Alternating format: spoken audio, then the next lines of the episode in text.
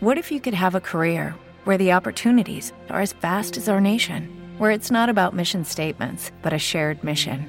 At U.S. Customs and Border Protection, we go beyond to protect more than borders from ship to shore, air to ground, cities to local communities. CBP agents and officers are keeping people safe.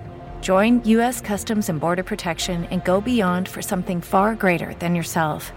Learn more at cbp.gov/careers.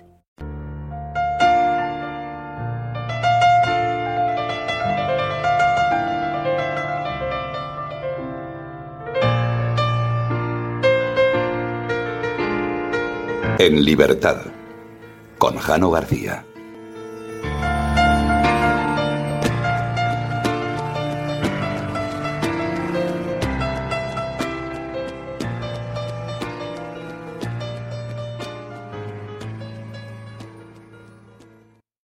Hola a todos, ¿qué tal? ¿Cómo estáis? Bueno, como sabéis, os prometí que iba a hacer un vídeo sobre el tema del voto útil para que en estas elecciones mucha gente no lo tire y su voto pueda tener representación. Antes de nada voy a empezar eh, explicando cómo es el sistema electoral, para que si la gente entienda por qué en X provincias, como por ejemplo en Soria, votar a Vox o votar a Ciudadanos es directamente quemar el voto, y por qué en otras circunscripciones, como por ejemplo Almería, votar a Vox es positivo porque le quita un escaño al PSOE y no al PP.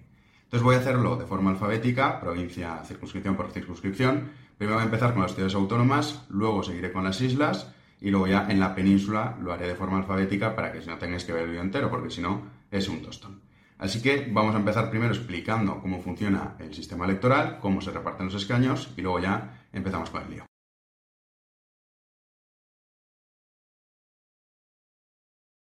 Vamos a coger, por ejemplo, Cantabria para explicar cómo se hace la repartición de escaños y qué es lo que se hace. Bueno, estos son los partidos eh, que obtuvieron estos resultados en las pasadas elecciones. ¿Qué es lo que se hace? Pues se divide entre 5 el resultado de cada partido porque son los escaños que se asignan en Cantabria. Si se asignasen 8, se dividiría entre 8, si se asignasen 10, pues 10, 32, etcétera, etcétera.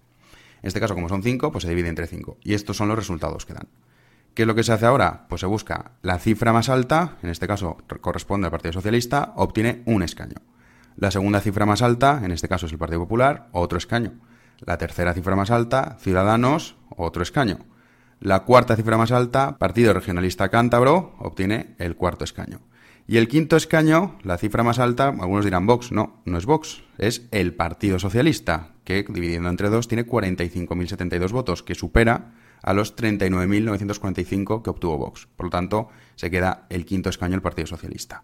Y así es como quedarían, es decir, las personas que votaron a Vox y que votaron a Podemos en Cantabria, directamente lo que hicieron con su voto fue tirarlo a la basura, porque no ha tenido ninguna representación. Esto ocurre con muchísimas circunscripciones, así que vamos a ir uno a uno haciendo pues para que ustedes sepan por qué dices que no se tiene que votar a Vox en estas provincias. Pues por ejemplo, en Cantabria, para que no pase este tipo de cosas.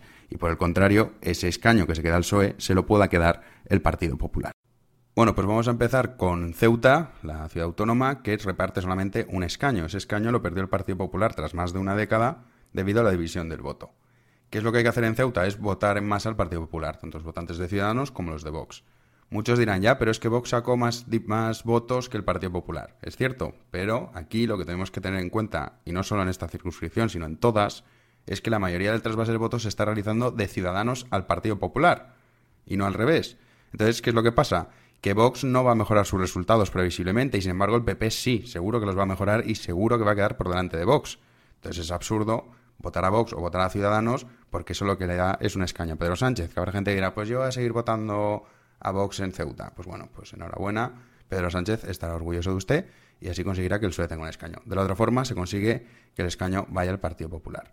En Melilla, que es otra ciudad autónoma, también, en este caso el PP eh, fue la lista más votada y ahora pues también hay que repetir el voto. Ceuta y Melilla no tiene mucha historia porque son solo un diputado. Vamos con las islas. Vamos a empezar con Baleares, que reparte 8 escaños. Estos son los resultados del 28A. ¿Y qué es lo que va a pasar ahora en el 10N? Pues bueno, el Partido Popular va a conseguir quitarle un escaño a Podemos gracias al trasvase de votos que va a haber de Ciudadanos al PP.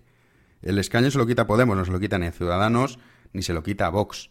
De hecho, eh, Vox y Ciudadanos tienen representación prácticamente garantizada. Votar a Vox no es tirar el voto, pero si hay alguien que está indeciso entre PP y Vox, no pasa nada si vota al Partido Popular, porque insisto, Vox va a sacar representación seguro. Entonces lo que hay que hacer aquí, pues intentar que el PP, asegurar que el PP va a quitarle ese escaño a Podemos y así, pues bueno, eh, la izquierda tiene uno menos y el bloque denominado centro-derecha tiene uno más.